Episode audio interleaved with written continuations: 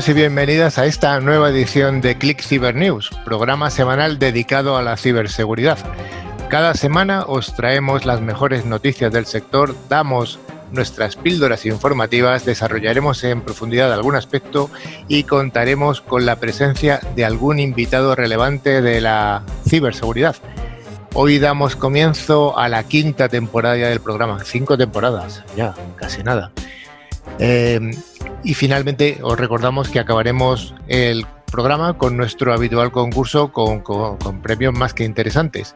Click Cyber News lo realizamos un equipo de profesionales que desempeñamos nuestras funciones en distintos roles relacionados siempre con la ciberseguridad.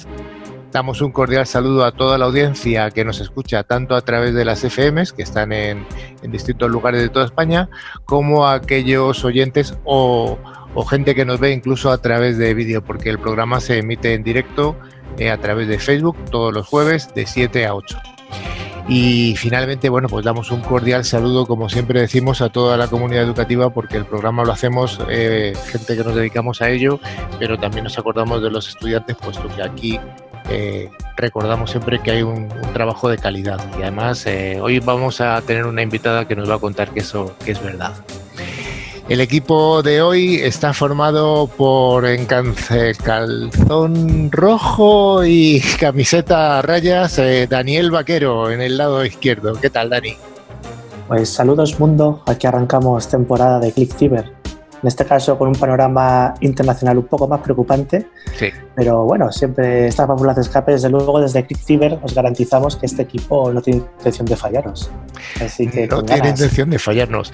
Y además, eh, bueno, hay que recordar que el programa, como ya sabéis desde hace desde que empezamos con, esta pandemia, pues lo hacemos de forma distribuida. Cada una de las personas que, hacemos el programa lo hacemos desde donde podemos. Y bueno, pedimos disculpas si hay en algún momento alguna deficiencia del audio o del vídeo. Eh, con calzón azul y camisa lisa, tenemos a Miguel Ángel de Castro que se estrena hoy. ¿Qué tal, Miguel Ángel? Hola a todos, buenas tardes. Muy bien, con muchas ganas, con ilusión de probar esta experiencia. Así que muy bien. Todo el mundo repite, o sea que ya te digo yo.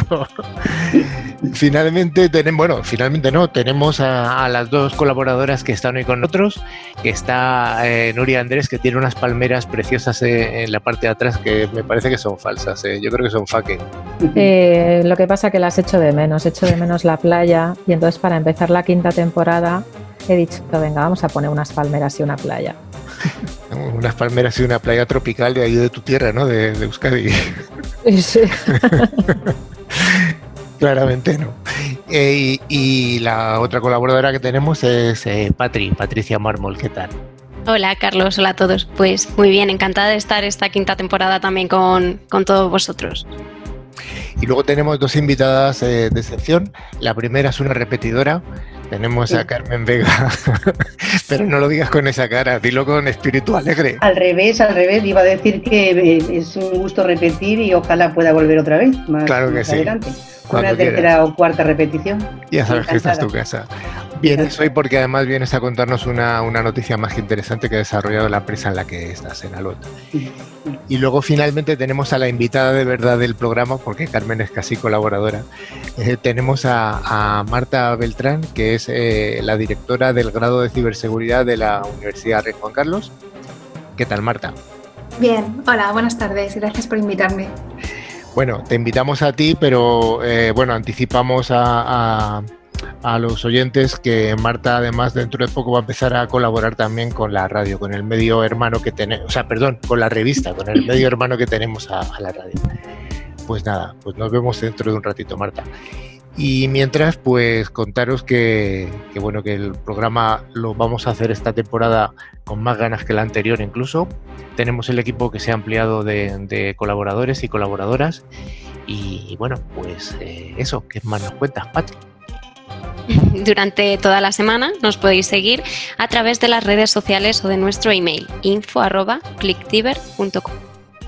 Además, pues si no la habéis visitado todavía, tenemos nuestra web que se llama clickciber.com, donde colgamos pues todo el contenido más interesante que vamos contando en los podcasts, en la revista y en todos los medios que, en los que estamos.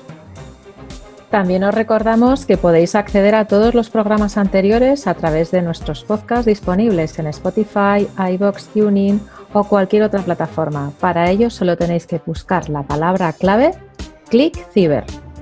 Con I latina. Con I latina CK. CKC. Pues, CKC. Oye, Miguel Ángel, ¿qué contenido vamos a, tener hoy? Bueno, pues van a ser tres grandes bloques. Eh, primero las noticias de ciberseguridad. Vamos a ver lo más candente, el ataque a Mapfre, el ataque a los dispositivos del, eh, móviles del gobierno, bueno, entre otros, algunos que otro phishing. Vamos a ver mm, cosas muy interesantes. Luego las ciberpíldoras, eh, que Dani nos va a contar todo este follón de siglas que hay con OT y OT para que la gente, bueno, que se aclare qué es cada cosa eh, y dónde quedan enmarcadas dentro de todo este follón del Internet de las cosas, ¿no? Y finalmente, bueno, ya como, como has comentado antes, tenemos nuestra invitada, Marta, a Marta Beltrán, eh, que viene de la Universidad Rey Juan Carlos I, en la que, bueno, hablaremos de un tema tan interesante como la formación. Sin duda alguna es un tema más que interesante. Bueno, pues vayamos a ese primero de los bloques, el bloque de noticias de ciberseguridad.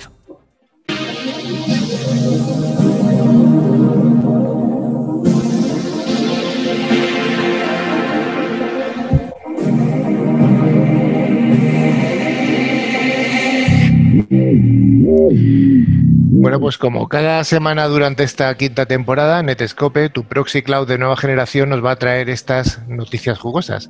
Y vamos a comenzar nuestra sección sobre ataques o sobre incidentes.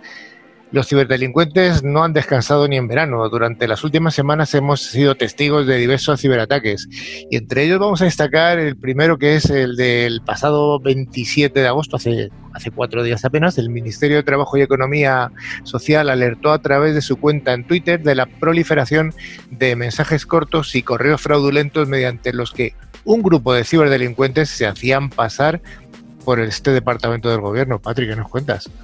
Pues así es, Carlos. Se trata de un nuevo caso de phishing, como otros tantos que hemos ido contando durante el programa en, otras temporadas. El modus operandi es muy sencillo. Desde desde, después de, hacerse con, una dirección de correo electrónico, los ciberdelincuentes se hacen pasar por una institución de renombre a través de un SMS o de un correo electrónico para ganarse la, la confianza de la víctima. A continuación, piden los datos personales para resolver cualquier gestión y mientras tanto se quedan con estos mismos datos para su propio beneficio.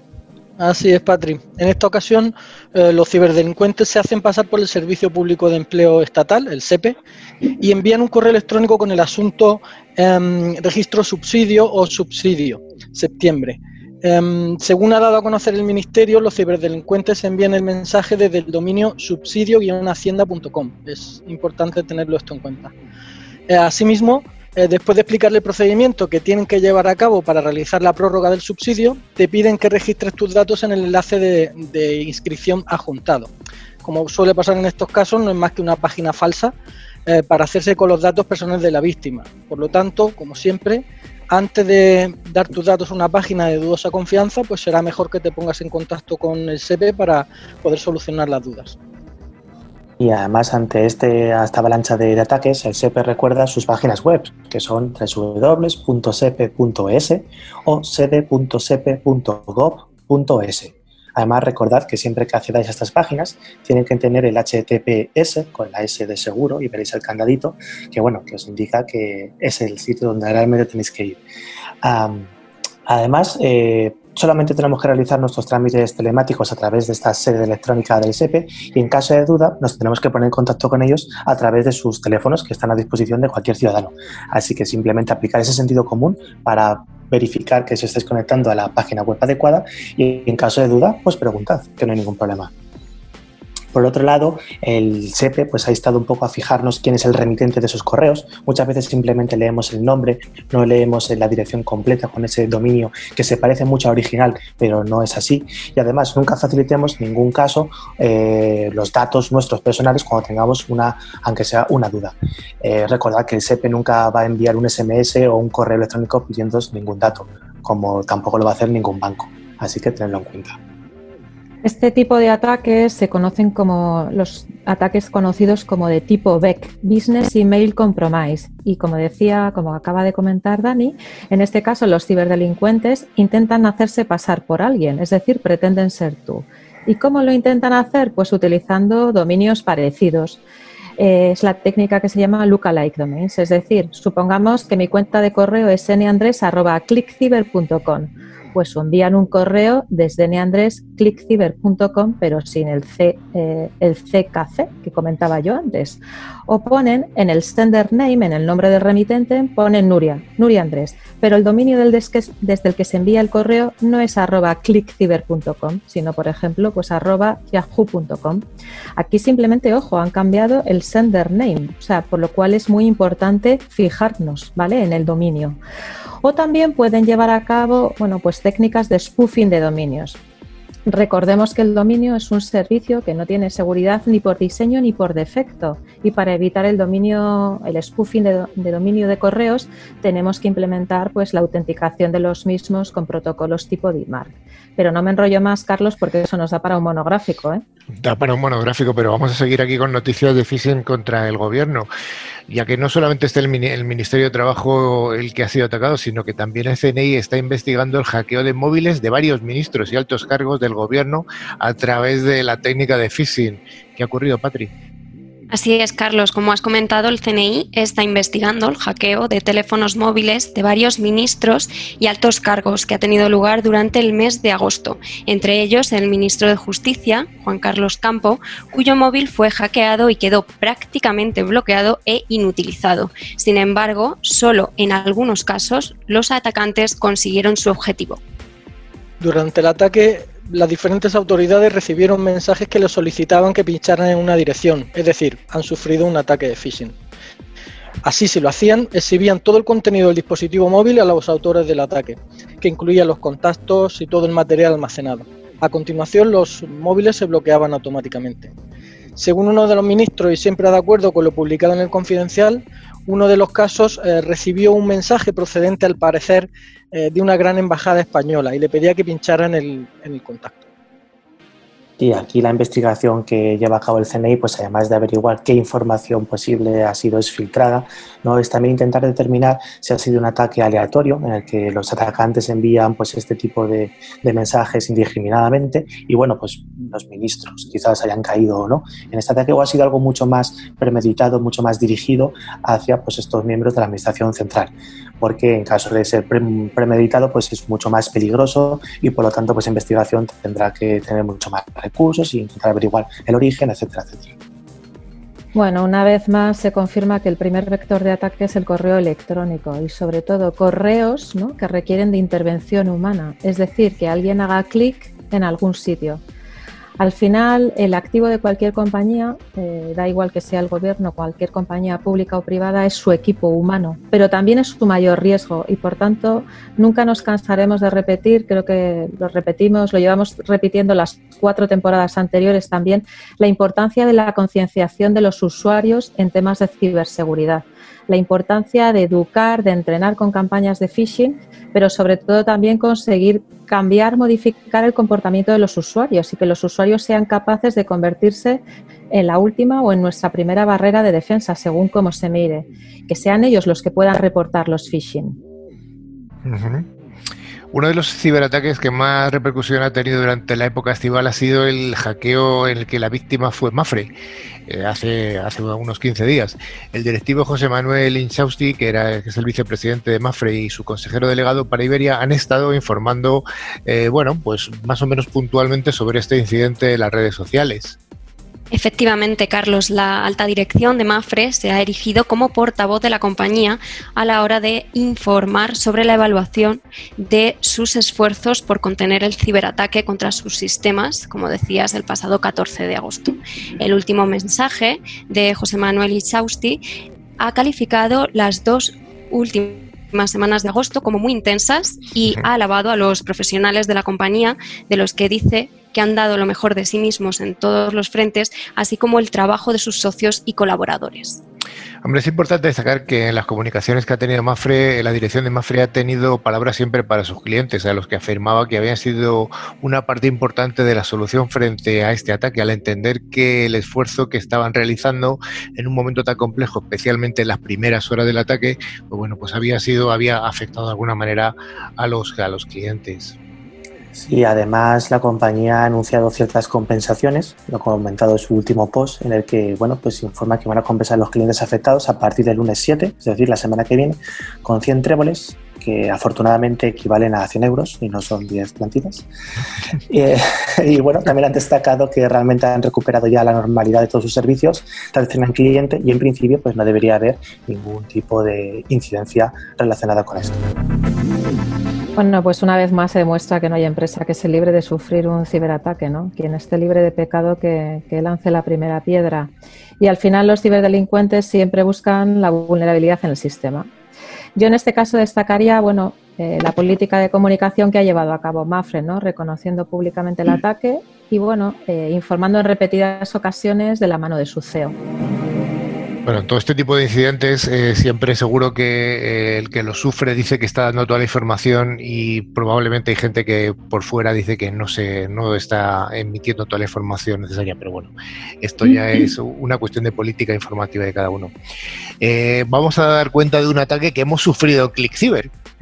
bueno, pues ha ocurrido ocurrió ayer y, y, en este caso pues hemos sufrido un ataque de phishing. ¿Qué nos cuentas, Patrick? Pues sí, Carlos, hemos recibido un mail bastante bien construido en el que nuestro proveedor de dominio de nuestra revista, clickciber.com, nos informaba de que debíamos hacer un pago urgente para no perder nuestro dominio. El problema en este caso es que el email era bastante creíble. El atacante había diseñado el email tomando en cuenta los colores y los logos del, proveedor, que en este caso es Athens. La cantidad que nos reclamaban era ridícula, apenas 5 euros, por lo que la estrategia de los ciberdelincuentes era muy clara, capturar pequeñas eh, cantidades de cada potencial víctima de forma rápida, sin esperar a que se comprobara nada en absoluto. Bueno, aquí obviamente nosotros nos dimos cuenta que ese email era malicioso, pero además el proveedor ACES, pues al, poco tiempo nos comunicó a nosotros y a todos sus clientes, obviamente, por de esta comunicación que era un phishing. Por lo tanto, no hiciéramos caso, no pincháramos y no hiciéramos obviamente ningún pago. Yo creo que lo interesante de esta noticia es sobre todo eso, la, información que da la empresa, bueno, en este caso el proveedor hace es que no era la, potencial víctima, pero sí era el, medio que, había estado. Entonces, bueno, yo creo que es interesante conocer eso. Y en esta sección nuestra sección sobre vulnerabilidades y fallos de seguridad, hoy os traemos algunas noticias relacionadas con dispositivos IoT tan populares como Alexa, el asistente virtual de Amazon del que ya hemos hablado en montones de ocasiones. Para los que no lo conozcan, Alexa es capaz de interactuar con voz, establecer alertas, reproducir música, controlar dispositivos inteligentes del hogar, etcétera. Más de 200 millones de unidades se han vendido ya en todo el mundo y parece ser que ahora este asistente virtual presenta ciertas vulnerabilidades que pueden ser explotadas por los ciberdelincuentes. ¿De qué estamos hablando, Patri? Pues los ciberdelincuentes podrían eliminar o instalar recursos en la cuenta de Alexa de un usuario, así como acceder a los historiales de voz y a la información personal. Para conseguirlo, el atacante solo necesita que el usuario haga clic en, un enlace malicioso creado por él mismo y que la víctima interactúe con el dispositivo, con Alexa, mediante la voz. En concreto, los investigadores de Checkpoint Research eh, han detectado una vulnerabilidad de seguridad crítica en ciertos subdominios de, Amazon Alexa que permitirían a un cibercriminal acceder a la información personal de la víctima, como el historial de datos bancarios, los nombres de usuario, los números de teléfono, la dirección del domicilio. Además, bueno, podían extraer todo el historial de voz de la víctima eh, con su Alexa e instalar silenciosamente recursos o aplicaciones en la cuenta de la víctima, entre otras cosas. Bueno, en cuanto se hizo público la noticia, Amazon respondió rápidamente para solucionar estas vulnerabilidades, afirmando que bueno, la seguridad de los dispositivos que están en todas las casas es crucial para mantener esa privacidad de las personas. Y de hecho, hasta el momento tampoco se sabe, no se tiene conocimiento de ningún caso en el que se haya explotado esta vulnerabilidad y haya sido usada pues, en contra de las personas que, tengan ese dispositivo en su casa y que se haya puesto, bueno, se haya filtrado pues, información personal. Parece ser que el engaño es el método más utilizado por los ciberdelincuentes para que sus víctimas caigan en su trampa.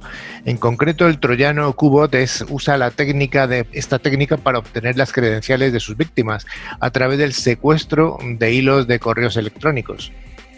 Pues sí, Carlos, parece que el troyano Qbot continúa evolucionando. Este malware, que fue descubierto por primera vez en 2008, es capaz de recoger datos de navegación e información de carácter económico, incluidos los datos bancarios online.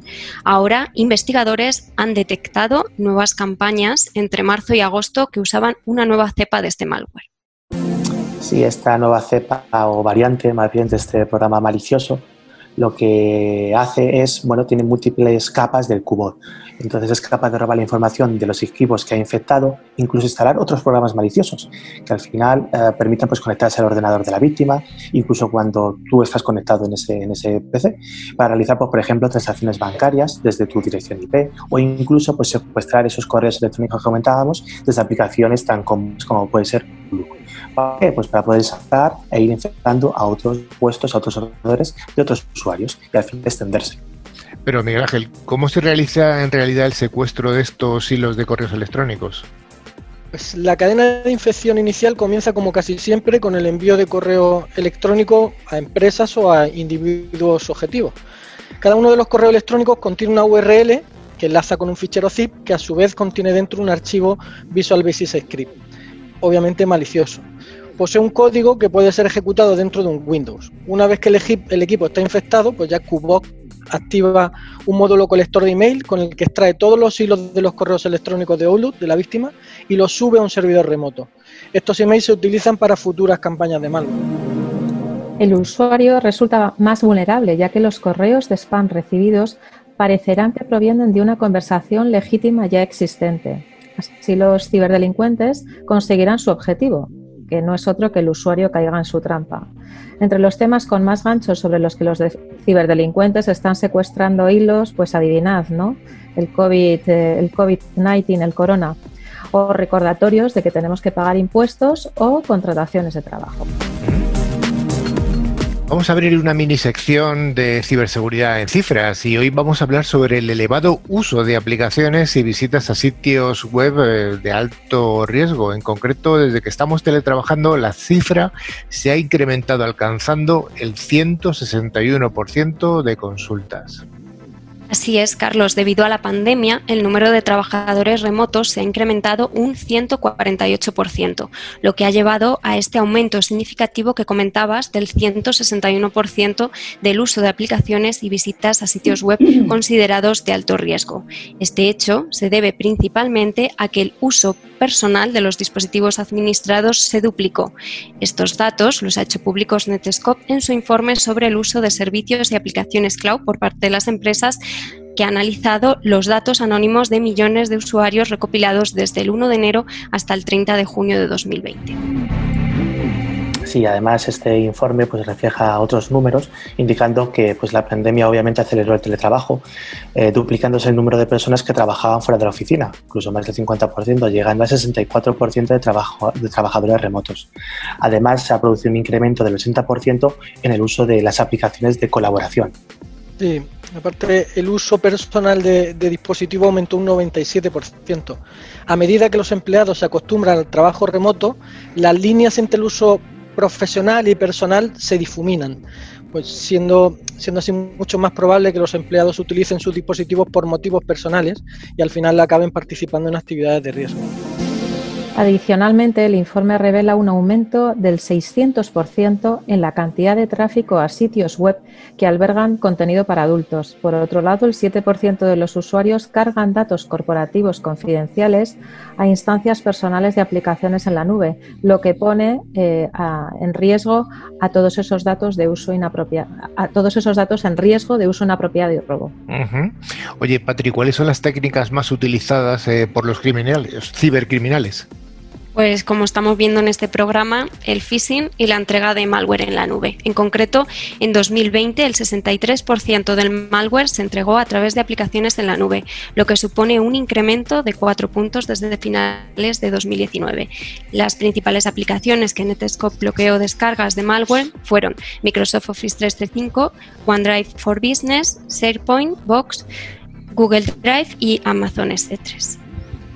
Bueno, y ahora una noticia que lleva rondando ya tiempo eh, a través de redes sociales y prensa generalista y es que eh, empieza a funcionar el 5G y en concreto Telefónica es la que nos informa de que eh, a finales de este año va a tener el 75% de la población española cubierta con 5G.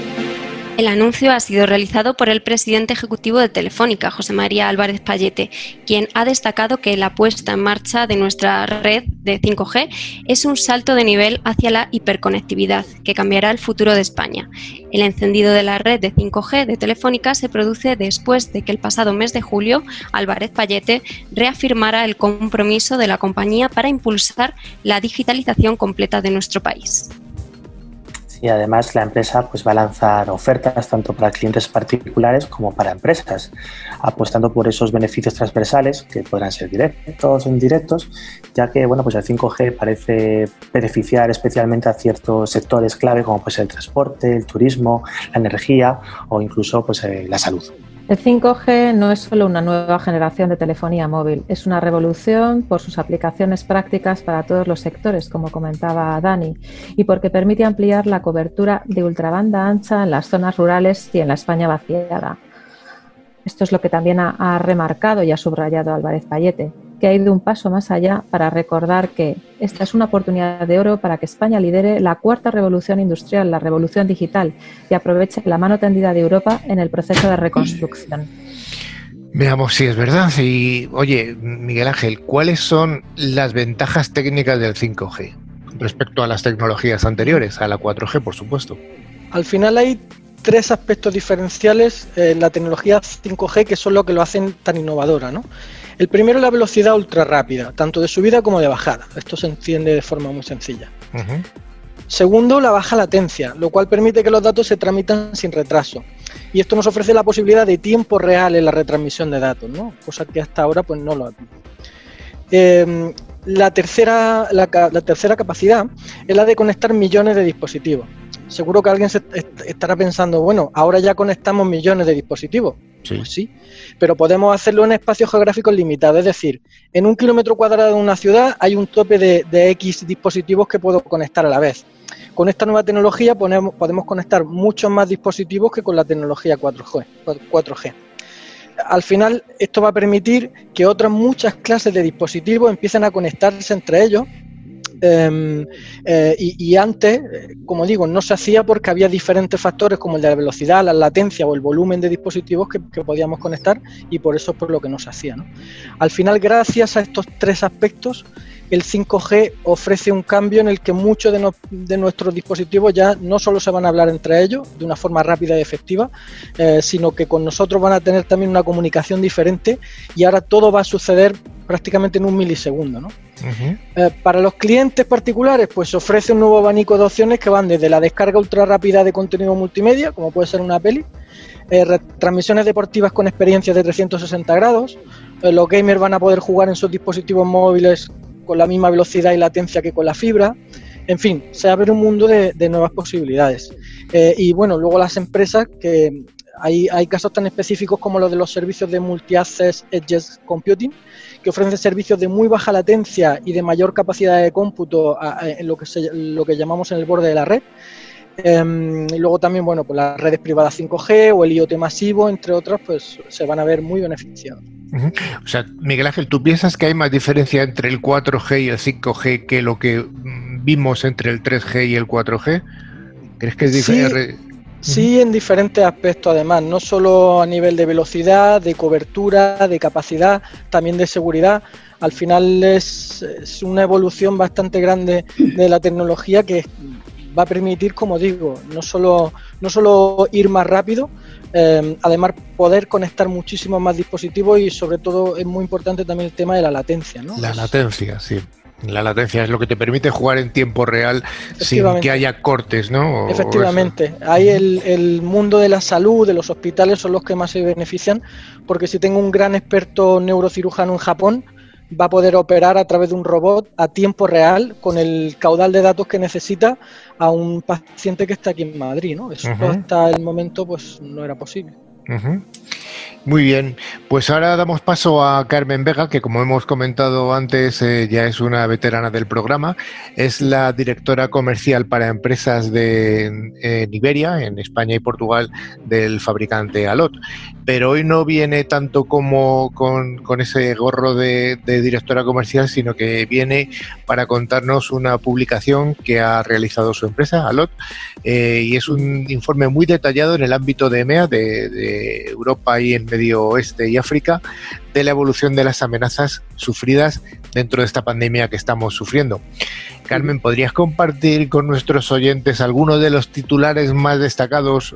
Eh, comprime ese, ese, informe que recomiendo a, todo el mundo que lo lea porque es más que interesante. Sí, desde luego. Buenas tardes. Eh, prácticamente, y es muy curioso, eh, resume mucho de lo que habéis hablado hasta ahora, todos vosotros.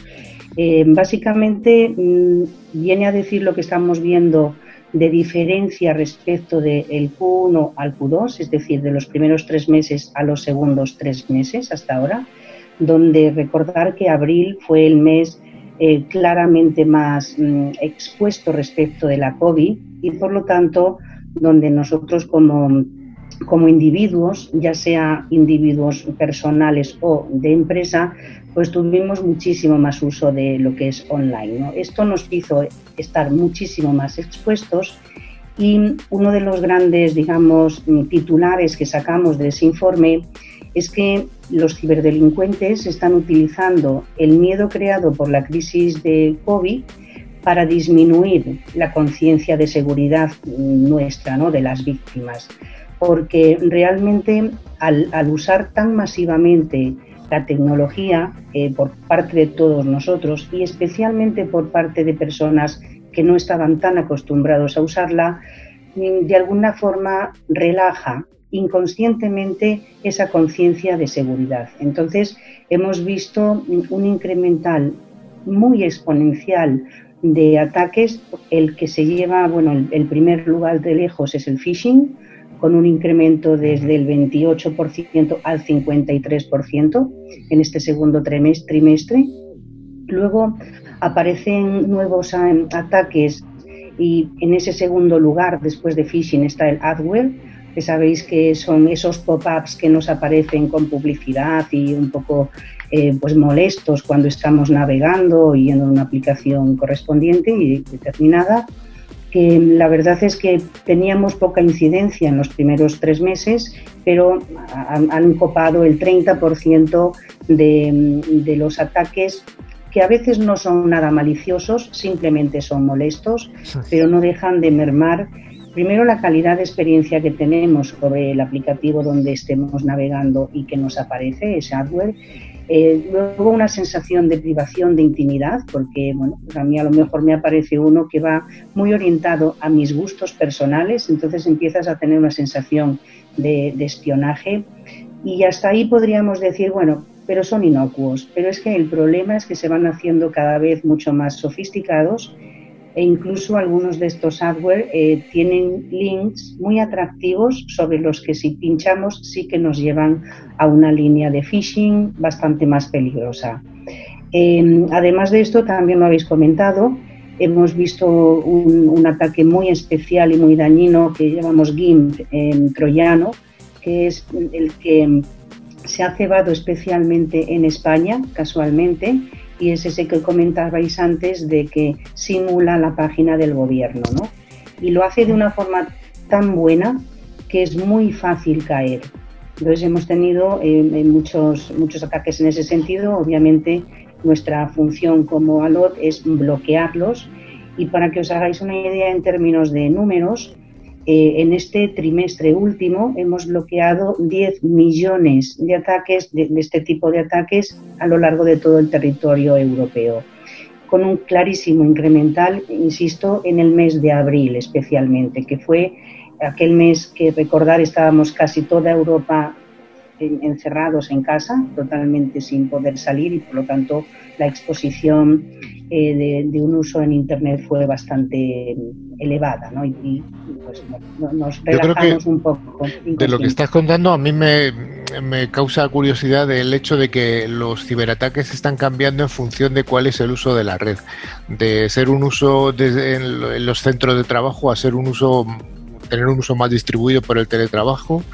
Eh, y, luego también, por supuesto, cómo van incrementándose los ataques.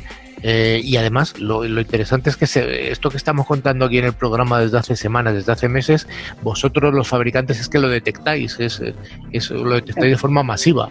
Claro, es, digamos que nuestra función es pararlos. Entonces, a la hora de, como los paramos, la mayoría de ellos, por desgracia, no paramos el 100%, eh, pero al pararlos, pues obviamente tenemos esas estadísticas y lo vemos clarísimamente. El incremental ha sido masivo. Y, pero no olvides que yo, o sea, nosotros pensamos eh, como ALOT que también ha sido porque han conseguido relajarnos a nivel de, esa conciencia de seguridad. Esto es importante. Creo que también lo comentabais antes. Ya no es tanto que haya incrementado el atacante, que sí, que lo ha hecho, sino que nosotros como individuos eh, también hemos, hemos tenido un, un mayor relax a veces, por supuesto, no conscientes, sino que imaginaros cómo hemos vivido en estos últimos meses. Hemos soportado la carga del trabajo, la carga familiar, la carga de la familia cuando aquellos que tenían hijos estudiando en casa y todo ello dentro de un entorno muy de, mucho consumo de online. Claro, llega un momento en que eh, no sabes si estás en tu página web protegidísima de la empresa o de pronto vas a un, no sé, pues a otra aplicación para ver en matemáticas cómo se hace la fórmula que le están pidiendo a tu hijo. Entonces, todo eso han conseguido, pues eso, disminuir nuestra conciencia de seguridad y eso ha sido un camino de entrada bastante importante. Bueno, Carmen, yo, yo da la recomendación rápida porque te la voy a pedir dentro de tres meses o, dentro de seis cuando vuelvas. No, es muy, es muy lógica, quiero decir, es, es una recomendación que veis que es muy sencilla, es eh, solo fiarnos de aquellas fuentes realmente fiables, o sea, que estemos muy seguros de que, de que son originales, volviendo al caso del gobierno, pues asegurarnos de verdad que es una página gubernamental, que es muy raro que nos pidan datos económicos, bancarios, etcétera, ir a, ir a fuentes seguras y desde luego no relajarnos nunca en el aspecto de la seguridad, porque en cualquier huequecito se cuelan y cada vez son más inteligentes. Muchas gracias, Carmen. Pues hasta aquí la sección de noticias que hoy ha estado bastante, bastante con los tiempos. Y vamos a esa nueva sección de ciberpíldoras en la que Dani nos va a contar, nos va a aclarar un poquito de esta sopa de letras que tenemos entre IT, IoT, OT y, y que nos ya decimos que no es Operación Triunfo. Bueno, pues hoy comenzamos una nueva sección llamada Ciberpíldoras, donde intentaremos rápidamente poner algo de orden y explicar pues, pequeños conceptos en ciberseguridad que quizás no todos los oyentes los tengan tan claros. Entonces hoy hemos hablado de muchas siglas eh, a lo largo de las noticias y además están en el día a día. Las escuchamos continuamente, el IT, OT, IoT además. Entonces, bueno, pues vamos a intentar aclarar a qué se refiere cada cosa, cada, cada una de ellas y bueno, cómo la podemos ver en nuestra vida diaria, ¿no? Venga, vayamos por partes. Arrancamos con la primera de todas ellas, que es la que siempre decimos. IT, ¿qué es IT? Sí, al final las siglas son porque vienen del inglés, ¿no? Entonces, en este caso, IT es Information Technology, o lo que es lo mismo son las tecnologías de la información y comunicaciones, que en castellano son lo que conocemos como las TIC de toda la vida, ¿no? Y aquí estamos hablando pues, de los elementos, de las técnicas utilizadas cuando queremos transmitir información, es decir, lo que comúnmente llamamos como equipos informáticos eh, relacionados con Internet, con el mundo de las telecomunicaciones. Y este que comentaba yo de OT, que no es Operación Triunfo, ¿qué era? Qué pena, ¿no? en este caso, OT es Operational Technology. Eh, al final son las tecnologías operacionales, como su nombre indica, que son las que están dedicadas a los procesos físicos, o ya sea monitorizando e incluso controlando equipos, como pueden ser pues, de tipo válvulas, pueden ser tuberías, pueden ser incluso ascensores. Entonces, como veis, muy orientada al mundo de la fabricación, de las factorías, etc. ¿Aquí dónde meteríamos la, la industria 4.0 en este tipo de conglomerado? ¿Tú lo meterías aquí? Bueno, el caso de la industria 4.0 es algo un poco distinto. De hecho, antes de llegar a eso, hablemos de, otro, otro concepto que está muy, muy en boga, que es el IoT, Además, ahora cuando, como comentado antes Miguel, con el tema del 5G va a estar, bueno, hiperconectado por todos los sitios, que al final son las Internet de las eh, Internet of Things, las Internet de las cosas, que son aquellos dispositivos que están conectados y que interactúan entre ellos, eh, bueno, pues prácticamente automáticamente. Aquí los ejemplos pues son muy claros, ¿no? Tenemos sensores, tenemos las pulseras de actividad, que llevamos pues casi todo, relojes inteligentes o incluso nuestro frigorífico. Entonces, al final, no son informáticos, sistemas informáticos al uso, tampoco son dispositivos OT, ya que esos están más orientados a esas fábricas o factorías. Este tipo de objetos, pues típicamente se conectan directamente hacia Internet, eh, sin que las personas tengamos que hacer nada uh, de forma automática. Entonces, dentro de esta familia nace una pequeña variante eh, relacionada con la industria. Igual que teníamos la IT y la evolución al IoT, de esos eh, dispositivos que se conectan a Internet, tenemos la parte relacionada con la industria, que eran los, los OT, los Operational Technology, y los IIoT, es decir, los Industrial Internet of Things. Que al final, esta familia, bueno, sería el equivalente, también es conocido, como has comentado antes, como Industria 4.0, aunque realmente no es exactamente igual, porque la industria 4.0 está muy orientada a la digitalización y automatización, mientras que el IoT es pues, la propia tecnología instrumental, es decir, los dispositivos conectados que permiten pues, mejorar estos procesos o incluso hacer, pues, por ejemplo, mantenimientos predictivos. Es la evolución del OT hacia entornos pues, más grandes, interconectados, ya sean nubes, como puede ser Internet, propias, públicas, etc. Pero bueno, dentro de esta familia de siglas aquí no acaba la cosa. Ah, de hecho, hay algunas más. Ah, probablemente ahora, a raíz un poco de la pandemia, pues habéis escuchado el IOMT, que al final son las Internet of Medical Things, es decir, los dispositivos médicos conectados que permiten pues, enviar y analizar los datos de cada sistema, pues, por ejemplo, de un hospital, eh, para crear pues, predicciones, para tener accesibles esos datos para su uso, hacer esas estadísticas que vemos todos pues, en los informativos, etc. Y muy, muy, muy útil hoy en día pues, por esta situación que estamos viviendo. Pero también tenemos una nueva sigla, que esta sí que lleva menos tiempo, aunque probablemente la veremos en los próximos años, que se utilizará bastante, que es el EOT, porque al final estamos hablando de muchísimas uh, IoT, OT, IT, etcétera. Bueno, pues ¿qué puede englobar todo ello? Es lo que se le llama el Enterprise of Things, es decir, todo sistema conectado de una empresa es la agrupación de todas estas familias, de estas siglas que estábamos comentando, que podemos tener una compañía. Y es un término, bueno, pues importante porque al final nos va a ayudar a adoptar esas medidas de seguridad que, están pues muy en boga hoy en día en el mundo de la ciberseguridad, como por ejemplo es el Zero Trust, aunque esto ya, bueno, pues es para... Se escapa, eso, da para otra píldora, yo creo, ¿no? Sí, sí. Bueno, pues yo creo que ha sido una píldora muy, muy, muy interesante y además muy concentrada, ¿eh? Porque nos ha contado muchas cositas, teníamos poquito tiempo. Gracias, Daniel. Próximo día, otra píldora. Muy bien. Ya estás pensando cuál es la siguiente píldora, si es amarilla, naranja, rosa. Bueno, bueno. pues vamos con esa entrevista que teníamos eh, pendiente con Marta Beltrán.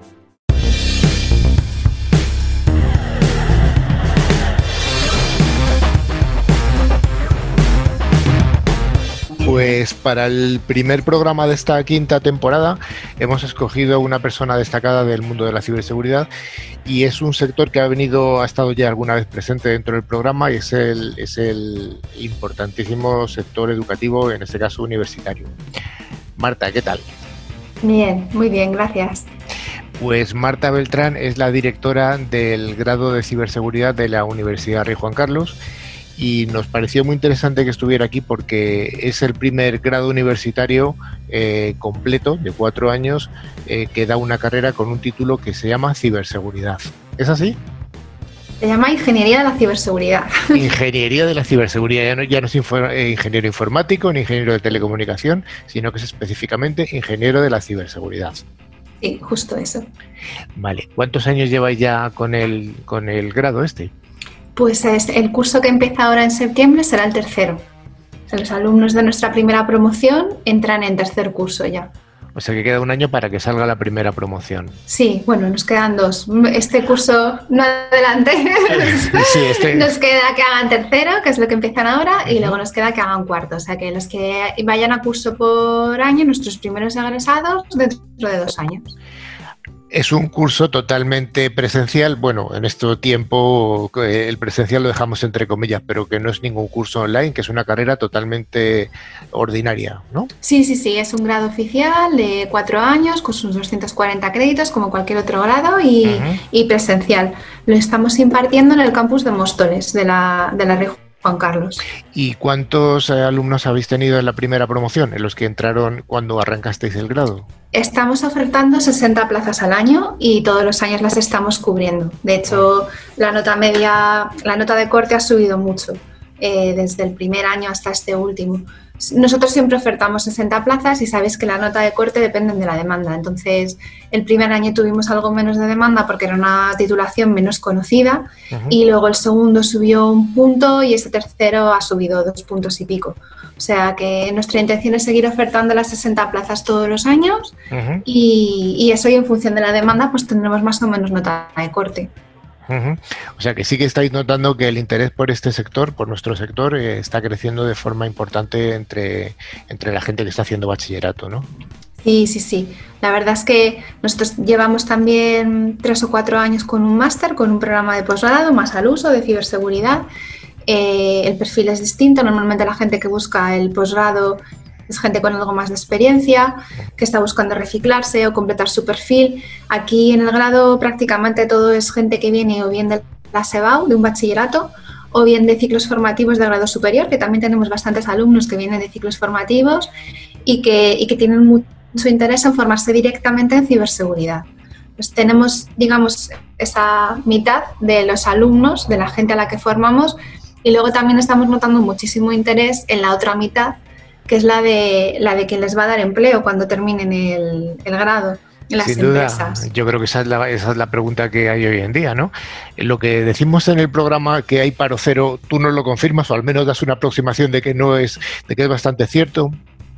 Sí, de momento hay paro cero y hay posibilidad de elegir especialización en función de, de tus intereses y un salario medio quizás un pelín más alto que, en el resto del, sector y, muchas oportunidades tanto para trabajar en el mercado nacional como internacional. O sea que sí, la verdad es que de momento lo que, lo que percibimos, tanto en el, en el grado no tenemos egresados todavía, pero sí que tenemos un programa de mentoring con empresa y los alumnos desde segundo ya tienen un mentor en empresa, lo que significa interés por parte de las empresas en irlos conociendo y en ir ofreciéndoles becas y prácticas y demás.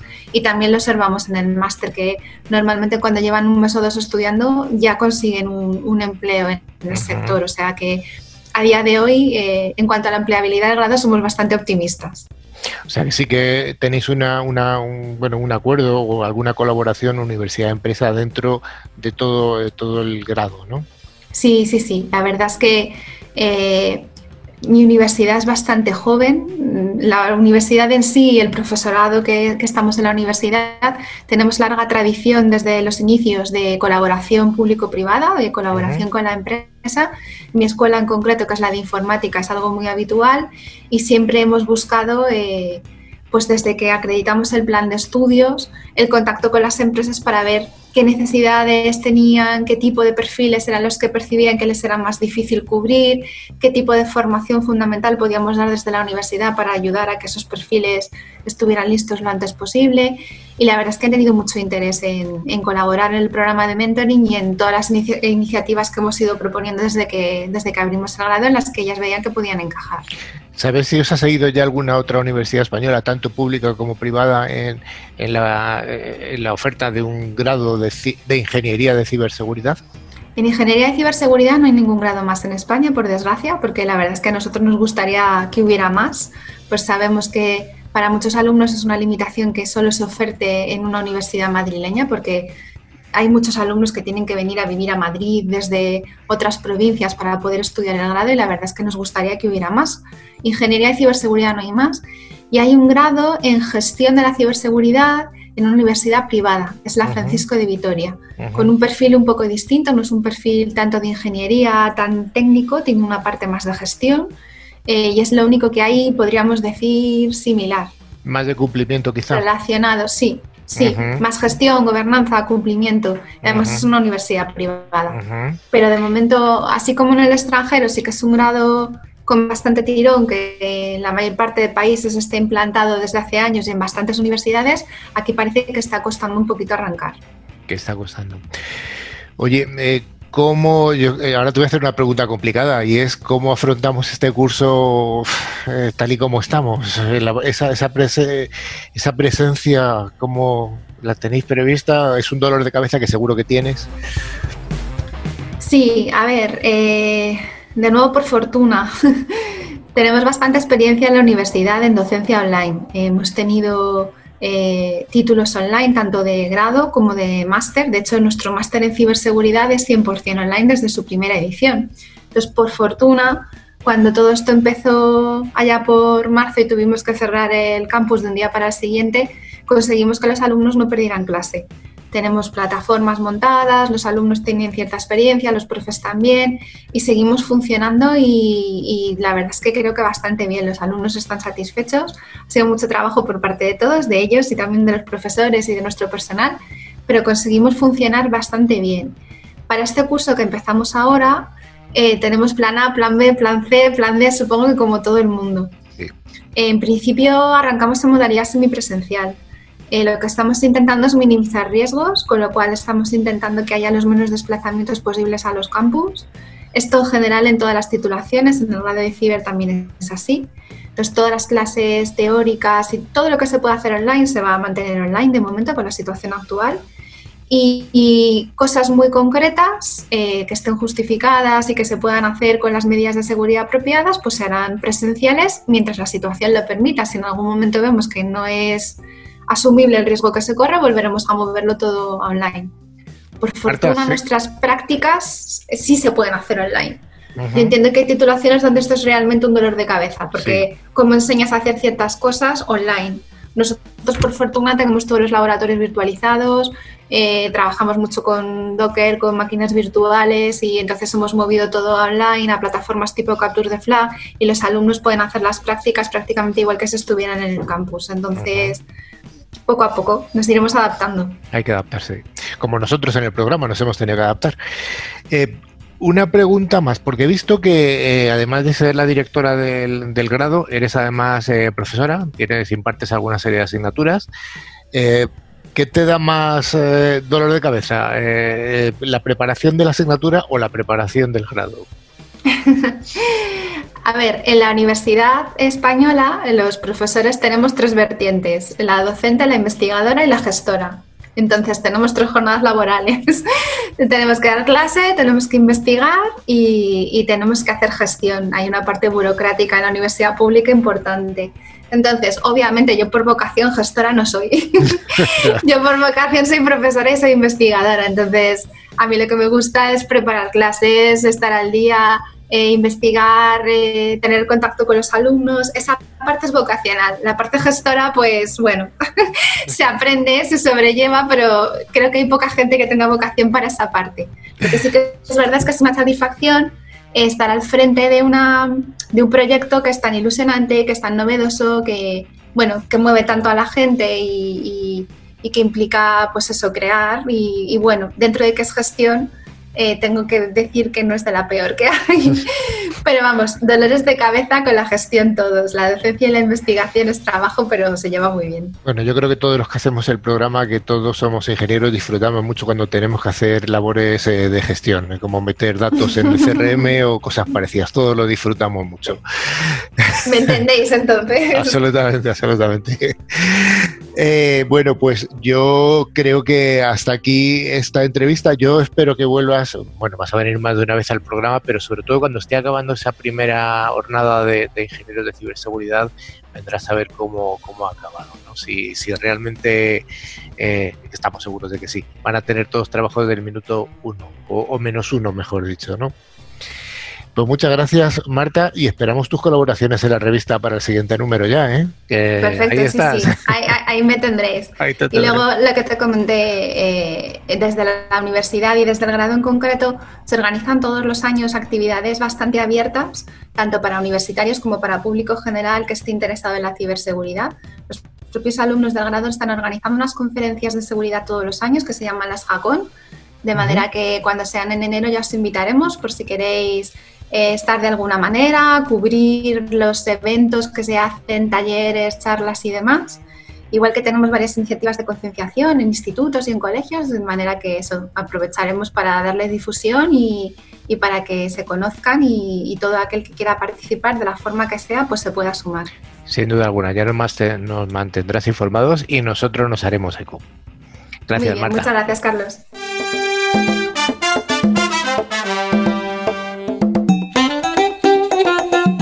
Cada semana eh, Tren Micro nos trae esta sección en la que nos facilita los premios, que son dos licencias de antivirus con calidad profesional cada una de estas licencias es válida para un año y para tres dispositivos. El valor de cada licencia está en 50 euretes y cada licencia de Tren Micro se puede instalar hasta en tres dispositivos, que pueden ser PC, Mac, tablets, etcétera. Patri, tenemos ganadores de la semana anterior, no de la semana anterior, sino del último programa de la temporada 4, que fue hace ya mucho tiempo. Hace mucho, hace mucho. Pues sí, tenemos dos ganadores, eh, Juan Ignacio Guisado de Sevilla y Julia Arenas de Valencia. Muy bien, y Dani, ¿qué pregunta tenemos para la próxima semana? Una pregunta fácil para esta semana es ¿qué empresa ha puesto en marcha su programa de 5G en España? qué fácil me lo hacía hasta yo. Pues nada, ya sabéis, a participar. Esta semana es muy fácil. Yo creo que por ser el primer temporada, el primer programa de la quinta temporada. Para participar, enviadnos un email a info@clickciber.com indicando vuestro nombre y la localidad desde la que nos seguís. Bueno, más que localidad, luego siempre acabamos diciendo la provincia, porque no nos gusta dar eh, ahí ah. pueblecitos pequeños, damos la provincia, pero bueno, la localidad. Bueno, pues ClickCiber News llega a su final y damos eh, una cordial bienvenida a Miguel Ángel que se ha estrenado hoy, otra cordial bienvenida a Carmen que es una repetidora y la cordial bienvenida por supuesto a Marta como primera intervención en la radio y como futura en, la revista. Muy bien, bienvenidos todos, bienvenidos por supuesto a Nuria, Patri y a Dani. El programa pues ha sido el primero de la temporada, hemos tenido nuestras eh, cosillas a mejorar y en los próximos esperamos mejorar. Muchas gracias a, todos. El Ángel, Dani, vosotros. Hasta la próxima chicos. Nuria. Chao. Patrick. Hasta la próxima. Carmen. Hasta la próxima. Y Marta. Damos la bienvenida a los nuevos seguidores que se siguen incorporando cada semana y esperamos que cuando acabemos esta temporada que será al final del año pues haya muchos más con nosotros. Un abrazo a todos y a todas. Hasta la, hasta la semana próxima.